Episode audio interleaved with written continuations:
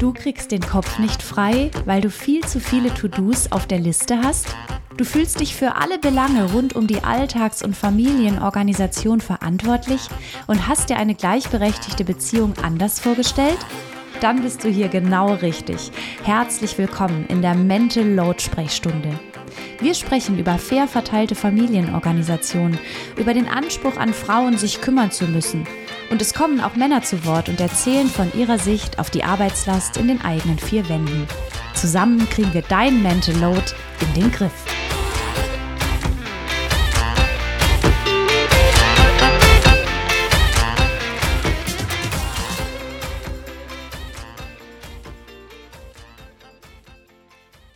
Heute in meiner Mental Load Sprechstunde ist Lubov Strobel zu Gast. Vielleicht kennst du sie von frauverhandelt.de. Lubov spricht mit mir über Verhandlungen, Gehaltsverhandlungen, warum das Frauen öfters mal schwerfällt, was das mit unserer Sozialisation zu tun hat und wie es auch möglich ist, aus der Elternzeit heraus mehr Geld zu verhandeln.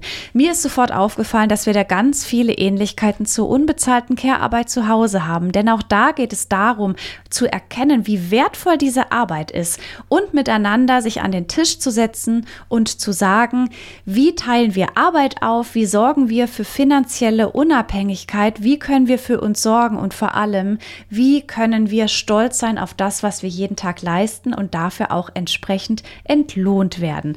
Ganz viel Spaß bei der Folge.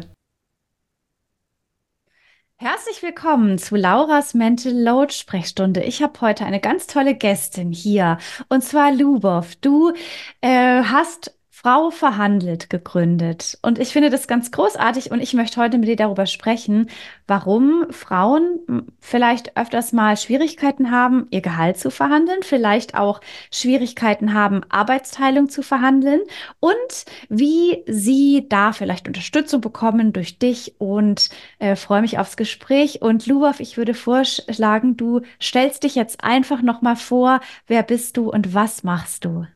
Sehr, sehr gerne. Ich bin Lubov und ähm, stehe hinter Frau Verhandelt.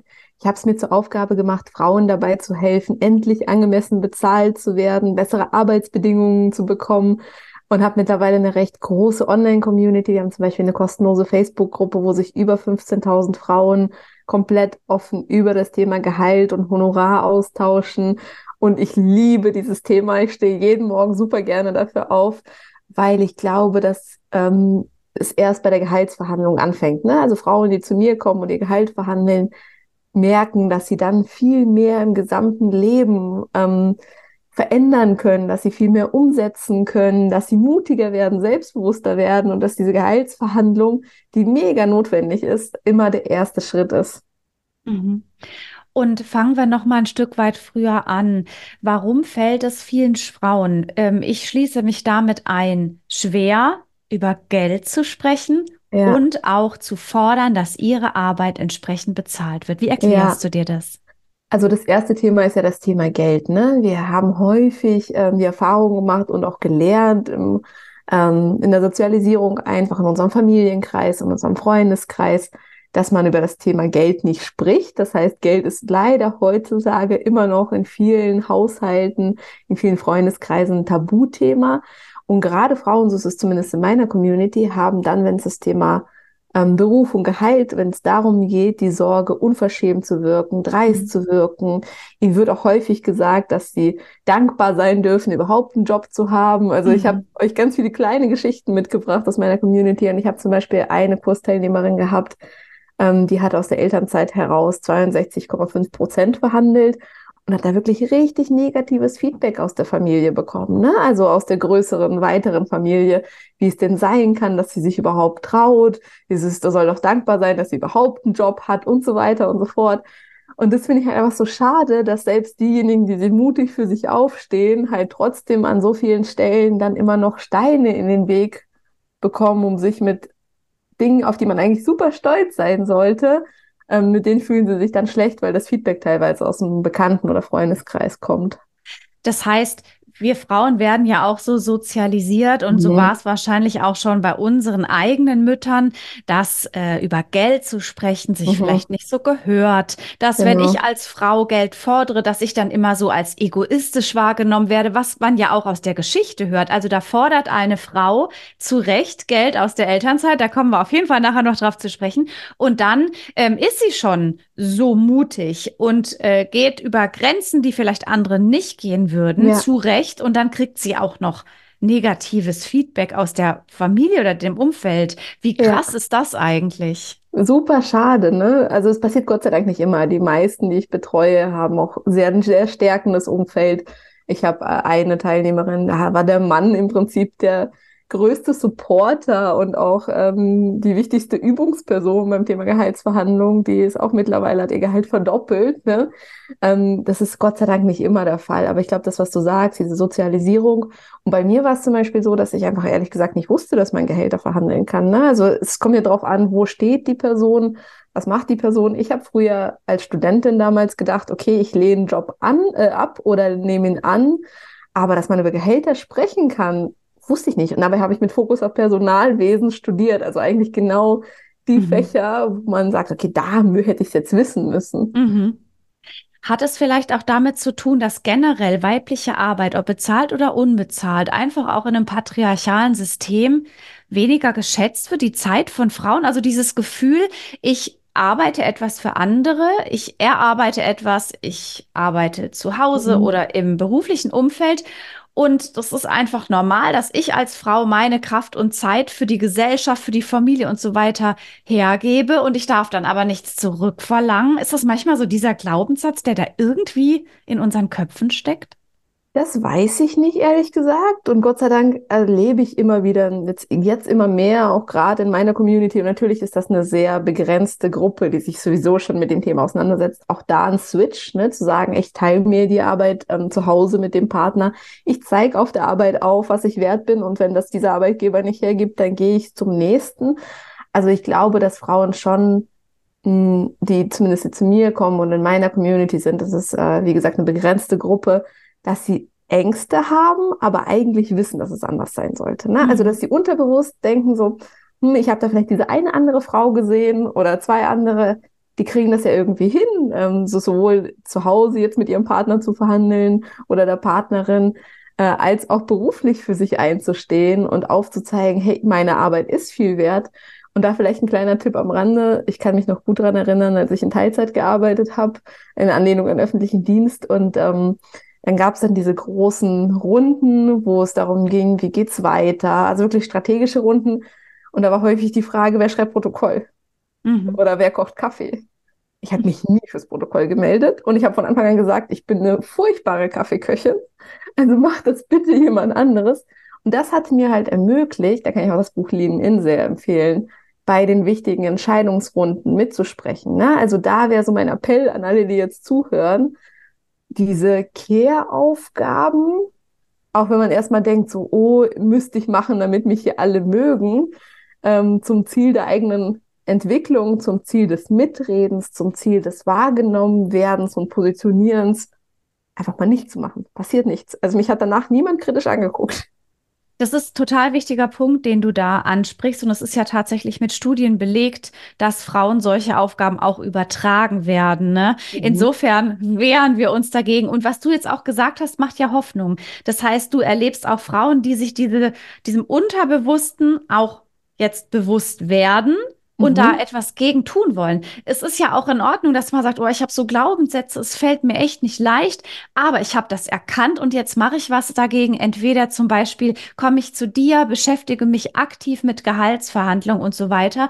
Und ich kann dir noch sagen, dass ich so als Freiberuflerin erlebe, mhm. dass ich mit anderen Referentinnen oder Autorinnen äh, mittlerweile auch über unsere Honorare spreche. Total. Immer, es ist so, dass wir Frauen dann schon immer sagen, das ist mir ein bisschen unangenehm, ich weiß gar nicht, ob ich dich das fragen darf, vielleicht ist es auch zu, trete ich dir damit zu nah, aber wie viel und so weiter. Und ich habe das so wohlwollend von anderen erlebt, sodass ich jetzt auch diese Woche wieder eine Anfrage hatte, sag, frag ruhig und ich sag dir auch genau, was ich verlange und wir Frauen, es ist so wichtig, dass wir über Geld sprechen, dass Total. wir uns absprechen, dass wir uns nicht übers Ohr hauen lassen und, und unsere ja. Arbeit nicht unter Wert verkaufen. Ja. Und da kommst ja genau du auch noch mal ins Spiel. Darf ich dich noch mal fragen, wie kamst du auf die Idee, Frau mhm. verhandelt zu gründen? Was war so der Punkt? Ja, der Punkt war, dass ich, wie gerade schon gesagt, ich wusste selbst nicht, dass man Gehälter verhandeln kann überhaupt. Ähm, ich habe dann damals äh, meine Masterarbeit geschrieben in einem großen Konzern und in dem Rahmen hat mich eine Personalerin einfach auf dem Weg vom Mittagessen zurück ins Büro gefragt, ob ich mir vorstellen könnte, dort anzufangen. Und ich hatte mir ähm, so ein bisschen mitbekommen, wie die Gehälter sind und habe dann ganz ehrlich zu ihr gesagt, nach fünf Jahren Studium, auf keinen Fall. Und dann sagte sie, und das war wieder eine Frau, wie du sagst, eine inspirierende Frau, die mir einen super wichtigen Lebensinput gegeben hat. Bei der müsste ich mich eigentlich nochmal bedanken, mache ich vielleicht jetzt zu Weihnachten. Ähm, die gesagt hat, aber sie wissen schon, dass das alles Verhandlungssache ist. Mhm. Und ich muss ehrlich sagen, ich bin in dem Moment war das für mich so ein Aha-Moment, okay, Wahnsinn, ich kann als Berufseinsteigerin nach dem Studium mein Gehalt verhandeln. So, mhm. wow.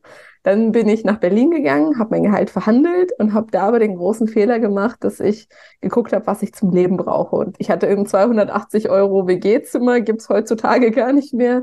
Mhm. Ich habe super wenig, super studentisch gelebt, super wenig gebraucht, dementsprechend auch sehr wenig verhandelt. Und ähm, habe mich dann mit einer anderen getroffen, also genau das, was du, was du gerade beschreibst, die im gleichen Bereich tätig war. Wir waren damals beide Freelancerinnen und ähm, ich habe für einen großen Konzern als Hauptprojekt gefreelanced und sie für ganz viele Non-Profit-Unternehmen. Und da habe ich gesagt, so Mensch, erzähl mir doch einfach mal, was du pro Stunde verdienst, das wird mich so interessieren. Und dann hat sie einfach das Dreifache von mir verdient. Ne? Mhm. Und in dem Moment, finde ich, haben wir die Wahl, uns zu entscheiden, zu sagen, oh, das ist super unfair, ich finde das nicht in Ordnung, wie kann das denn sein? Oder neugierig und proaktiv das Thema anzugehen und zu hinterfragen, sag mal, wie hast du das geschafft? Wo hast du dir Hilfe geholt? Ähm, mit wem hast du zusammengearbeitet? Wie kommst du an deine Kunden jetzt in dem Fall? Genauso in der Anstellung funktioniert es ja haargenauso. Und das habe ich dann gemacht und sie hat mir einen Coach damals empfohlen. Das heißt, ich habe ähm, zuerst mit einem Coach zusammengearbeitet und habe dann in den verschiedensten Bereichen verhandelt. Ne? Ich war dann Anlehnung an öffentlichen Dienst, ich war in der freien Wirtschaft angestellt, ähm, habe dann wieder den Sprung in die Selbstständigkeit wieder komplett gemacht und habe da meine Honorare verzehnfacht, was mega viel Spaß gemacht hat. Mhm. Und habe dann gemerkt, mir ist einfach extrem wichtig, dass meine Freundinnen das auch wissen. Ne? Also das Thema Umfeld. Und ich habe allen meinen Freunden, die mit mir zusammen studiert haben, gesagt, so Leute, ihr müsst euer Gehalt verhandeln, ihr müsst euer Gehalt verhandeln, ja. bis sie es nicht mehr hören konnten. Und dann kam die erste Freundin und gesagt, so, Mensch, du hast mir auch erzählt, du hast dein Gehalt verhandelt, ich habe so einen schwierigen Chef, kannst du mir nicht auch helfen? Und ähm, die hatte dann 7000 Euro mehr Gehalt bekommen nach der Verhandlung. Dann habe ich angefangen, kostenlose Coachings anzubieten, weil ich gemerkt habe, vielleicht kann ich ja auch anderen Frauen helfen. Habe einen Blogbeitrag geschrieben, damals bei Madame Moneypenny im Blog noch und erste Testkundinnen gesucht und ähm, jede von denen hat es irgendwie geschafft zu verhandeln. Ne? Und da habe ich gedacht, okay, die eine kriegt hier 20 Prozent mehr. Wahrscheinlich ist da irgendwie eine Möglichkeit, ähm, vielen zu helfen. Das hat mir auch unfassbar viel Spaß gemacht. Ich habe aber parallel halt immer dann gearbeitet, Vollzeit, Teilzeit, unterschiedlich. Und äh, dann kam äh, Natascha um die Ecke, also Madame Moneypenny, und hat gesagt, hey Lubov, wir kannten uns davor schon, ähm, wir kannten uns als ihre Gruppe noch ganz, ganz klein, weil ich glaube, so 300 Leute waren in der Facebook-Gruppe, als sie uns mhm. damals in Berlin noch kennengelernt haben. Und hat gesagt, ich würde gerne einen Kurs zum Thema Gehaltsverhandlungen machen. Ähm, kannst du nicht mit deiner Expertise reinkommen und wir machen ihn zusammen. Und so ist das Thema Frau verhandelt gestartet. Mittlerweile haben wir einen eigenen Online-Kurs für Angestellte, verschiedenste Formate, Newsletter, Podcast ähm, und so weiter und so fort. Und äh, mittlerweile durfte ich schon über 2000 Frauen begleiten, allein mit dem Online-Kurs bei diesem Thema. Und es macht mir unfassbar viel Spaß zu sehen, wie unterschiedlich diese Frauen sind und dass mhm. es halt in allen Bereichen funktioniert. Und ähm, dass wir mit diesem Kurs und den Teilnehmerinnen halt so viele Glaubenssätze auflösen und ähm, ja bezeugen können, dass es in so vielen Lebensphasen funktioniert, wo Frauen halt denken, das geht nicht. Also ich habe jetzt heute Morgen zum Beispiel mit einer Kursteilnehmerin gesprochen, das, das was macht mir einfach unfassbar viel Spaß. Ähm, die kommt jetzt gerade aus der dritten Elternzeit wieder und bekommt das höchste Gehalt, was sie je bekommen hat. Und, und das ist total cool. Also um mal konkrete Zahlen zu sprechen, ne, steigt in eine Beratung ein mit 80.000 Euro ähm, nach dem dritten Kind Das heißt, für sie ist es eine Steigerung von 60 Prozent zu ihrem vorherigen Job. Und das ist natürlich wahnsinnig schön zu sehen, dass Frauen dann aus der Elternzeit sich zum Beispiel aus der dritten Elternzeit sogar heraus trauen, ähm, wieder zum Beispiel, sie geht wieder in Vollzeit rein, ne? also zum Thema auch Mental Load können wir gleich nochmal sprechen und äh, hat sich getraut, auch wirklich aus der Schwangerschaft heraus ähm, zu verhandeln, hat dabei gesagt, dass sie ausfallen wird und hat trotzdem diese coole neue Stelle mit dem coolen neuen Gehalt bekommen, wo sie total Lust drauf hat.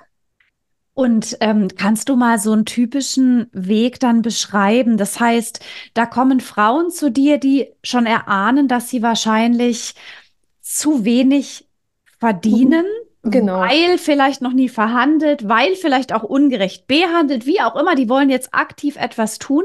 Und jetzt könntest du mal so die Hebel beschreiben, die man in Bewegung setzen muss, weil da gibt's ja viel Glaubenssatz und so ja. weiter. Kannst du mal so ganz typisch beschreiben, was ja. verändert sich so auf dem Weg? Ähm, wir haben so einen fünfschrittigen Prozess, den sie im Kurs durchlaufen mit unserer Betreuung. Der erste Schritt ist, dass sie überhaupt erstmal verstehen, was ist meine Leistung auf dem Marktwert. Also eine klassische Marktwertrecherche oder Marktwertermittlung durch mein Team und mich. Ähm, das heißt, wir können den Frauen ganz genau sagen, du hast die Qualifikation, du hast die Erfahrung und so weiter.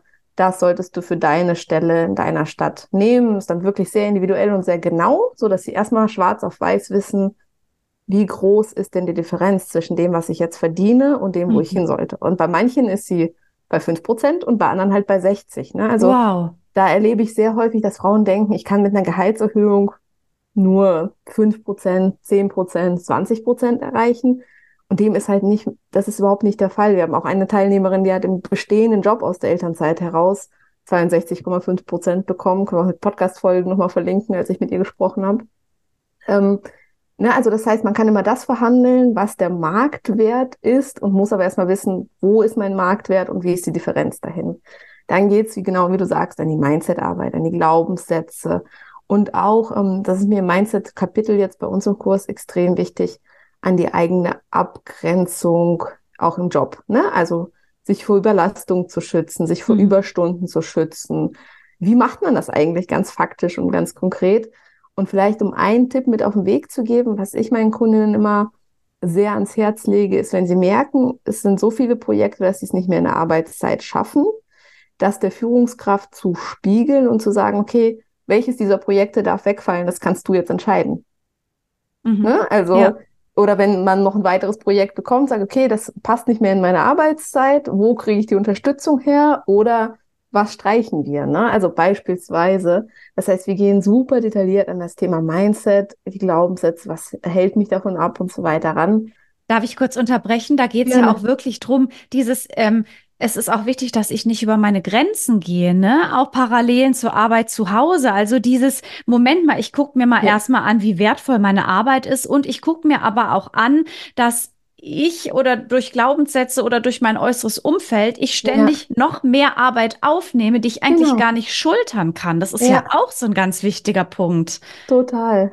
Und dann geht es im dritten Schritt an das Thema Erfolge und Stärken. Also was ähm, jetzt im Kontext Gehaltsverhandlungen, was leiste ich im Unternehmen, was einen Mehrwert schafft, wie habe ich zu mehr Umsatz beigetragen, zu einer Kostenreduktion, zur Prozessoptimierung, dazu, dass das Team jetzt besser zusammenarbeitet. Ähm, da erlebe ich leider auch, dass Frauen diese Erfolge bei sich häufig nicht sehen. Und da habe ich zwei konkrete, direkt umsetzbare Tipps. Der erste ist, ein, ein Erfolgstagebuch zu führen, also Erfolge immer dann zu notieren, wenn sie passieren. Das ist ja der erste. Und ähm, der zweite Tipp, das kollegiale Umfeld zu fragen und die Kunden zu fragen, ne, was sie an einem schätzen, was sie an einem gut finden. Dass man zum Beispiel sagt, hey, ich mache gerade ein Stärkenprofil, ähm, was schätzt du denn an mir? Und da habe ich auch einen sehr schönen Vortrag mal gehalten, wo dann so Grüppchen zusammenkamen in dem Unternehmen und die haben gar nicht gedacht, dass die anderen sie so wahrnehmen. Also da sind Frauen immer sehr, sehr positiv überrascht und sehr bestärkt, wenn sie merken, wie Kunden oder Kolleginnen ähm, ihre Arbeit wahrnehmen. Oder eine Kursteilnehmerin, die hat zum Beispiel gemeint, ist aus der Baubranche, Ingenieurin, hat gemeint, dass viele Kunden zu dem Unternehmen überhaupt nur kommen, weil sie sagen, ich mache das Projekt nur mit ihr. Mhm. Ne? Und sich dessen halt mal bewusst zu werden und das dann nicht als selbstverständlich wahrzunehmen. Das wäre so der dritte Schritt. Das heißt, Marktwert haben wir ermittelt, an eigenen Einstellungen, am Mindset haben wir gearbeitet, die konkreten ähm, Erfolge ausgearbeitet fürs Unternehmen. Im vierten Schritt geht es an die super detaillierte Vorbereitung. Das heißt, ähm, ich nenne es die drei magischen Zahlen, also sich eine Zahl festzulegen, mit der ich ins Gespräch gehe, eine Mindestzahl auch, ähm, was kann ich verlangen außer Gehalt? Ne? Da gibt es ja zig Punkte, angefangen von Urlaub über Kinderbetreuungszuschüsse und so weiter und so fort. Wie tickt mein Gegenüber, das mal auszuarbeiten? Wie schaffe ich eine Win-Win-Situation?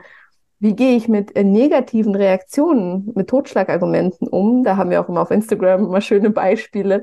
Ähm, das heißt nur, so, wenn sowas kommt wie kein Budget, nicht der richtige Zeitpunkt, unfair gegenüber den Kollegen. Mhm. Und wenn man diese ganze Vorbereitung abgeschlossen hat, ähm, was wir dann machen, ist, dass wir das Ganze zusammengießen in so eine Art Lückentext. Hier gibt es einen Lückentext für Gespräche von uns, mhm. dass man wirklich wie so ein Skript hat. Ne? Das ganz genau weiß, okay, ähm, wie gehe, was sage ich im Gespräch? Wie spreche ich das Thema an? Wie geht das Gespräch weiter? Wie gehe ich mit welchem Totschlagargument um? Da gibt es bei uns dann ähm, auf die 50 typischen Totschlagargumente Musterantworten. Und dass man wirklich für sich so ein Skript hat und mit diesem Skript dann üben kann erstmal und dann ins Gespräch gehen. Das ist die Art und Weise, wie wir begleiten.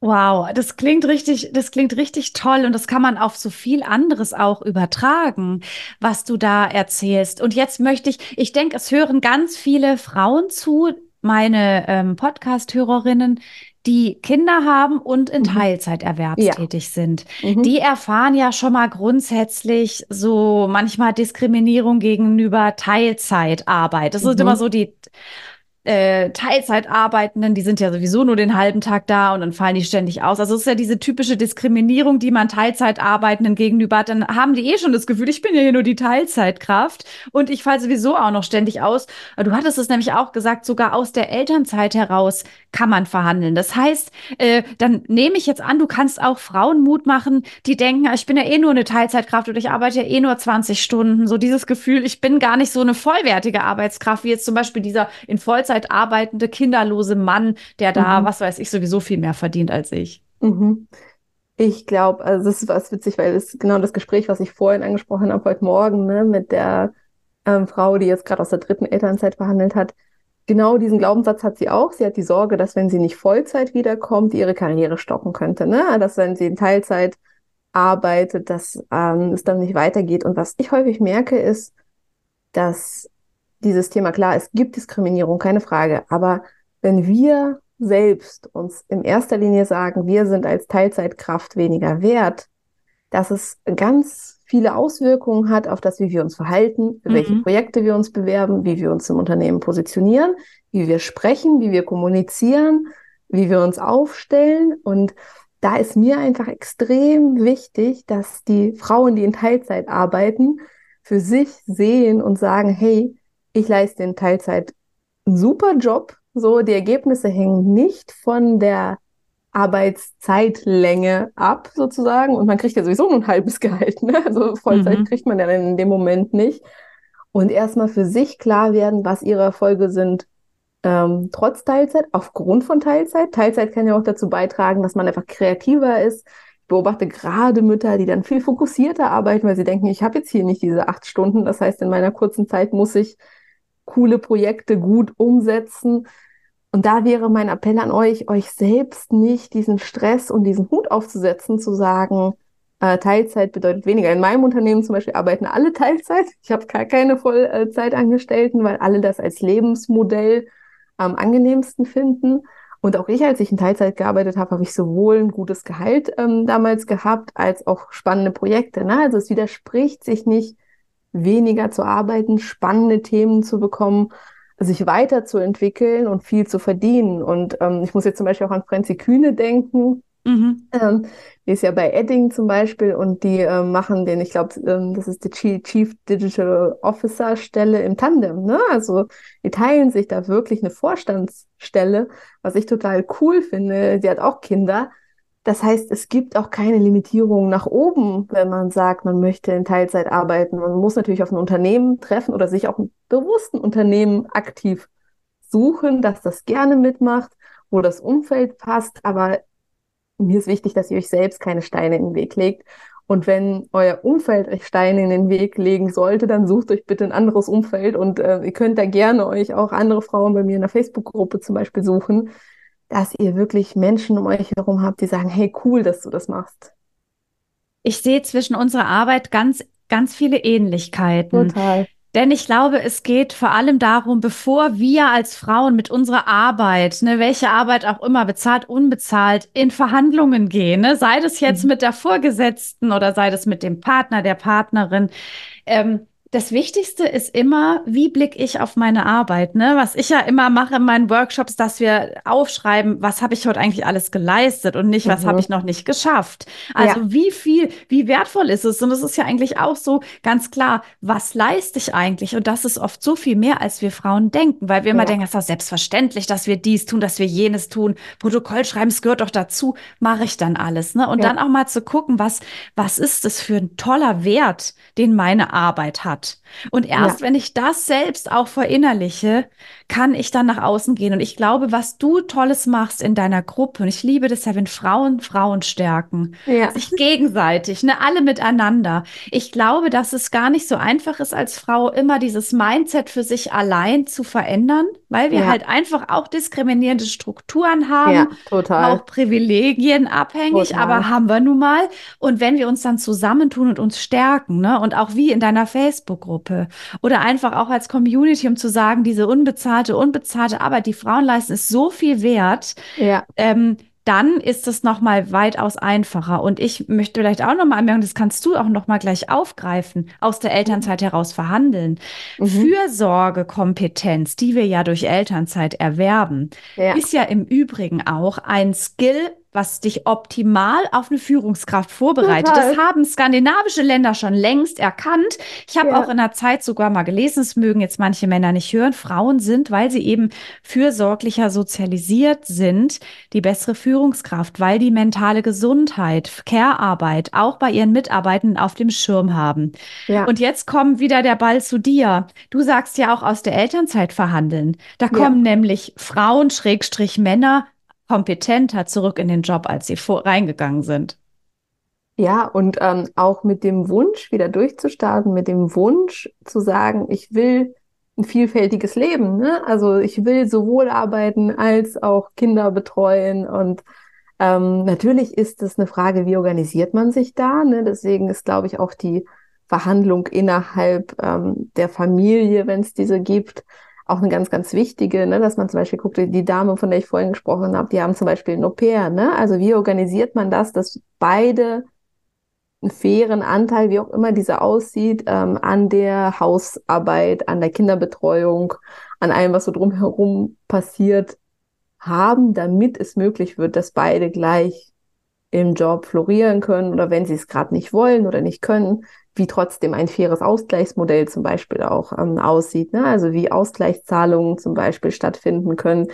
Und was ich aber auch in meiner Community sehe, ist, dass wenn Frauen dann einmal verhandelt haben und gesehen haben, es funktioniert, dass sie das auch für ganz viele Lebensbereiche halt erweitern. Ne? Also eine mhm. Frau, die hat auch tatsächlich aus der ähm, Elternzeit heraus verhandelt. Ich glaube, ich kann den Namen hier sagen, weil ähm, wir auch ein öffentliches Interview haben. Karina Tänzer zum Beispiel, die hat sich dann selbstständig gemacht, hat mittlerweile ihren Mann angestellt, ne, und mhm, hat mhm. damals auch eine Eigentumswohnung verhandelt und so weiter. Das heißt, ähm, sie hat gemerkt, dass für sie so viel mehr möglich ist. Und als ich vor kurzem mit ihr gesprochen habe, das war so schön, da hat sie gesagt, du wirft einen Kurs, das war das allererste Mal, wo ich gesehen habe, dass etwas, in was ich investiere, etwas ist, wo das Geld mehrfach zurückkommt. Mhm. Ja, total. Und das ist total schön, weil sie einfach so gewachsen ist. Ne? Also sie hat jetzt ein wirklich erfolgreiches, florierendes Online-Business, was für mich einfach Wahnsinn zu sehen ist, wie sie damals aus dieser Situation, oh, Elternzeit, kann ich überhaupt verhandeln? Ähm, Im Tarif bin ich selbstbewusst genug, kriege ich das hin? hin zu einer super erfolgreichen Online-Unternehmerin gekommen ist, wo der Mann tatsächlich jetzt zum Beispiel die Care-Arbeit übernimmt ne? und sagt, mhm. hey, äh, ich bin zu Hause, ich unterstütze dich, ich arbeite in deiner Firma mit. So kann es ja auch gehen. Jetzt interessiert mich vor allem auch noch, wir sprechen jetzt über Jobs, die ähm, oder über äh, Frauen mit einer akademischen Ausbildung, ja, mhm, mit ja. Jobs, die sich so im oberen Bereich ähm, bewegen. Können Gehaltsverhandlungen in jeder in jeder beruflichen Sparte getan werden. Also zum Beispiel eine Blumenhändlerin mhm. oder eine Friseurin, die jetzt mhm. sagt, ähm, bei uns macht man sowas nicht. Ne? Und vielleicht die großen Business-Leute, die da Gehaltsverhandlungen machen, aber bei uns nicht. Ich nehme jetzt mal an, dass das nicht nur auf bestimmte Sparten auf keinen begrenzt Fall. Ne? Ähm, auch Pflegekräfte zum Beispiel. Ne? Also es gibt so viele Bereiche, wo ich auch mir wünschen würde, es wäre gesetzlich noch besser geregelt, als mhm. es jetzt ist, ne? Also gesellschaftlich gesehen. Aber was mir ganz, ganz wichtig ist, ist gerade, wenn man ähm, zum Beispiel als Blumenhändlerin, Friseurin und Co. tätig ist, dass man sich selbst aus dieser Gruppe nicht herausnimmt. Ne? Also ich habe äh, für jetzt gerade tatsächlich sehr, sehr viele Kundengespräche und hatte gestern mit einer Kundengespräche, wo sie gesagt hat, hey, ähm, ich habe damals so wenig verdient, für mich waren selbst 50 Euro super viel Geld mhm. ähm, für irgendwie eine Weiterbildung. So und ähm, also erstens, man kann sich natürlich weiterentwickeln, aber wenn man sagt, ja, ich liebe diesen Job und das ist mir auch immer wichtig, ne? So Arbeitszeit ist Lebenszeit. Ich finde, jeder Mensch sollte einem Job nachgehen, der ihm Spaß macht oder ihr Spaß macht und das auch wirklich so betrachten, aber es ist nicht widersprüchlich äh, zum Gehalt. Dann ist die Frage zum Beispiel als Floristin, wie schaffe ich es, ähm, mehr Kunden für unsere Filiale zum Beispiel zu generieren? Ne? Wie schaffe ich es, Kunden zu binden, dass sie wiederkommen? Ne? Also, dass zum Beispiel kann ich einem Kunden anbieten, weiß ich nicht, einen neuen Service, dass die wirklich jede Woche von mir ihren Lieblingsblumenstrauß bekommen, ne? Also beispielsweise.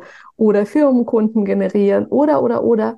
Also etwas, was es der Führungskraft oder dem Geschäftsführer, wie auch immer das aufgebaut ist, leicht macht, mir mehr Geld zu geben, weil ich mehr Umsatz zum Beispiel generiere, wie gesagt, Kosten senke und dergleichen. Also bei einer Floristin oder würden mir zig Sachen einfallen, wo man sagt, man bietet noch zusätzliche Produkte an, überlegt sich, ähm, mit wem könnte man kooperieren. Ne? Ähm, also da gibt's so, aber da muss man halt ein bisschen kreativ werden und sich überlegen, wie profitiert mein Gegenüber davon, dass ähm, ich jetzt auch mehr Gehalt bekomme.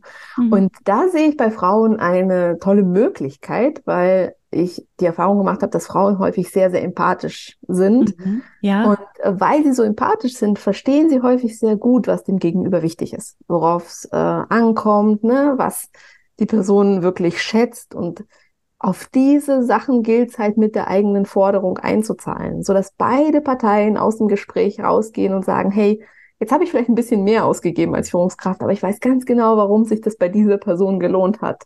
Mhm. Und da wirklich ähm, nicht die Sorge zu haben, das haben nämlich auch leider viele in meiner Community, dass sie irgendwie sich verstellen müssten, wenn sie ins Gehaltsgespräch gehen, die Ellenbogen auspacken müssten, sich dreist und forsch verhalten müssten.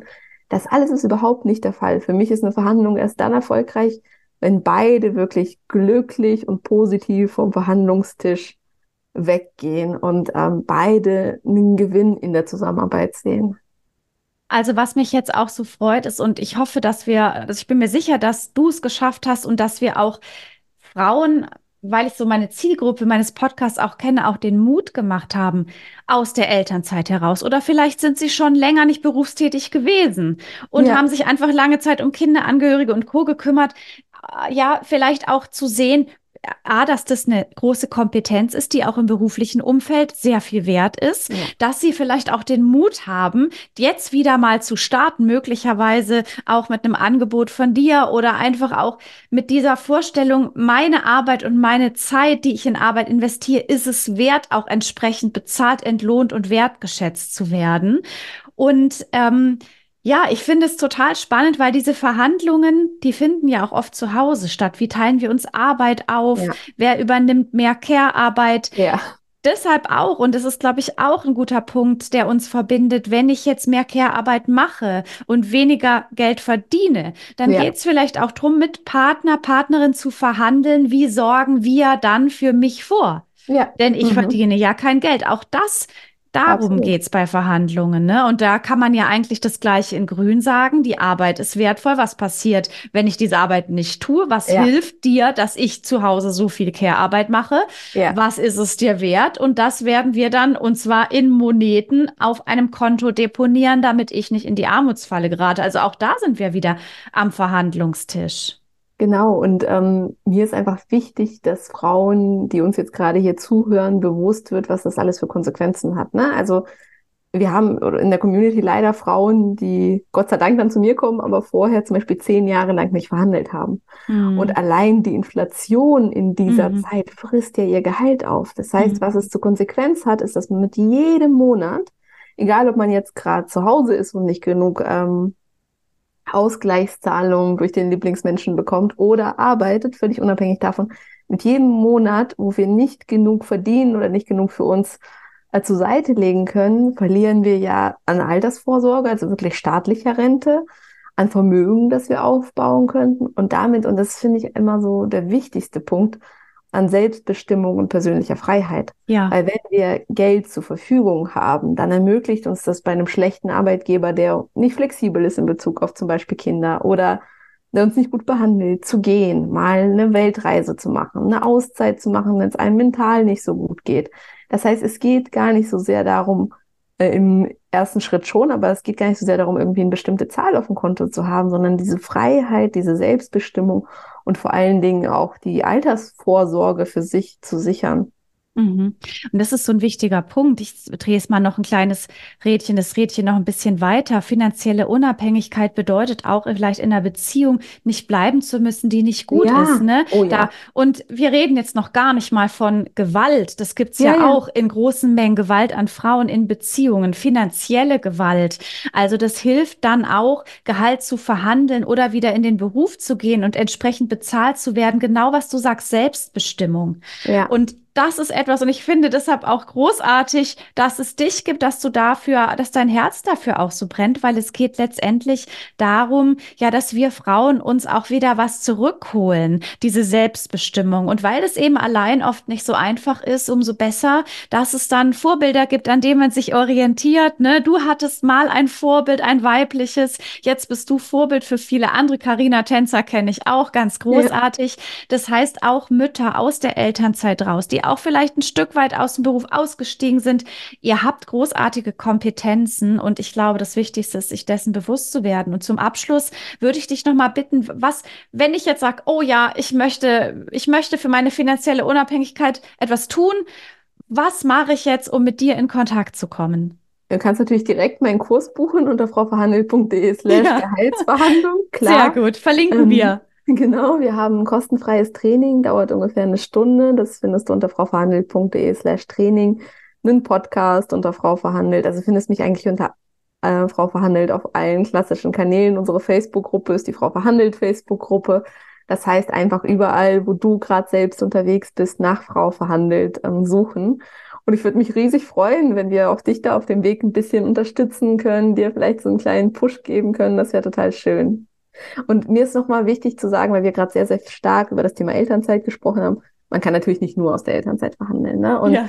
mir war persönlich wichtig, dass wir jetzt unser Produkt auch so gestalten, dass es sehr flexibel abrufbar ist, ne? weil wir haben viele alleinerziehende Mamas, wir haben tatsächlich sehr viele Mamas einfach, aber auch einfach viel beschäftigte Frauen. Das heißt, ich habe meinen Kurs so gestaltet, dass äh, man ihn einfach selbst als Selbstlernkurs durcharbeiten kann, zu den Zeiten, wo es dir passt. Und es sind nur fünf Stunden, fünf Videostunden. Das heißt, wir haben sehr, sehr viele, die wirklich in einem Wochenende-Kurs mal den Kurs durchziehen und am Montag erfolgreich verhandeln, weil es mir so wichtig war, das an die Bedürfnisse von Frauen anzupassen, die mhm. einfach sehr, sehr unterschiedlich sind. Mhm. Genau, das vielleicht nochmal so als kurzen Punkt.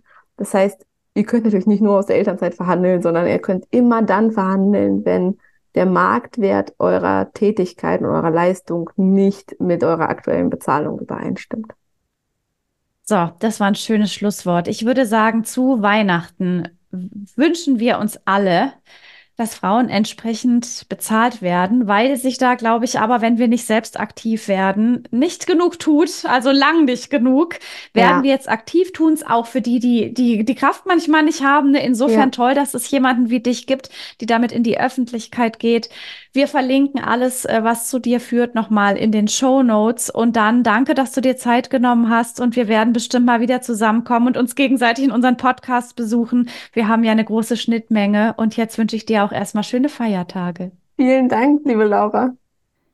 Ich hoffe, diese Folge von der Mental Load Sprechstunde hat dir gefallen und du konntest einiges mitnehmen, das du im Alltag umsetzen kannst.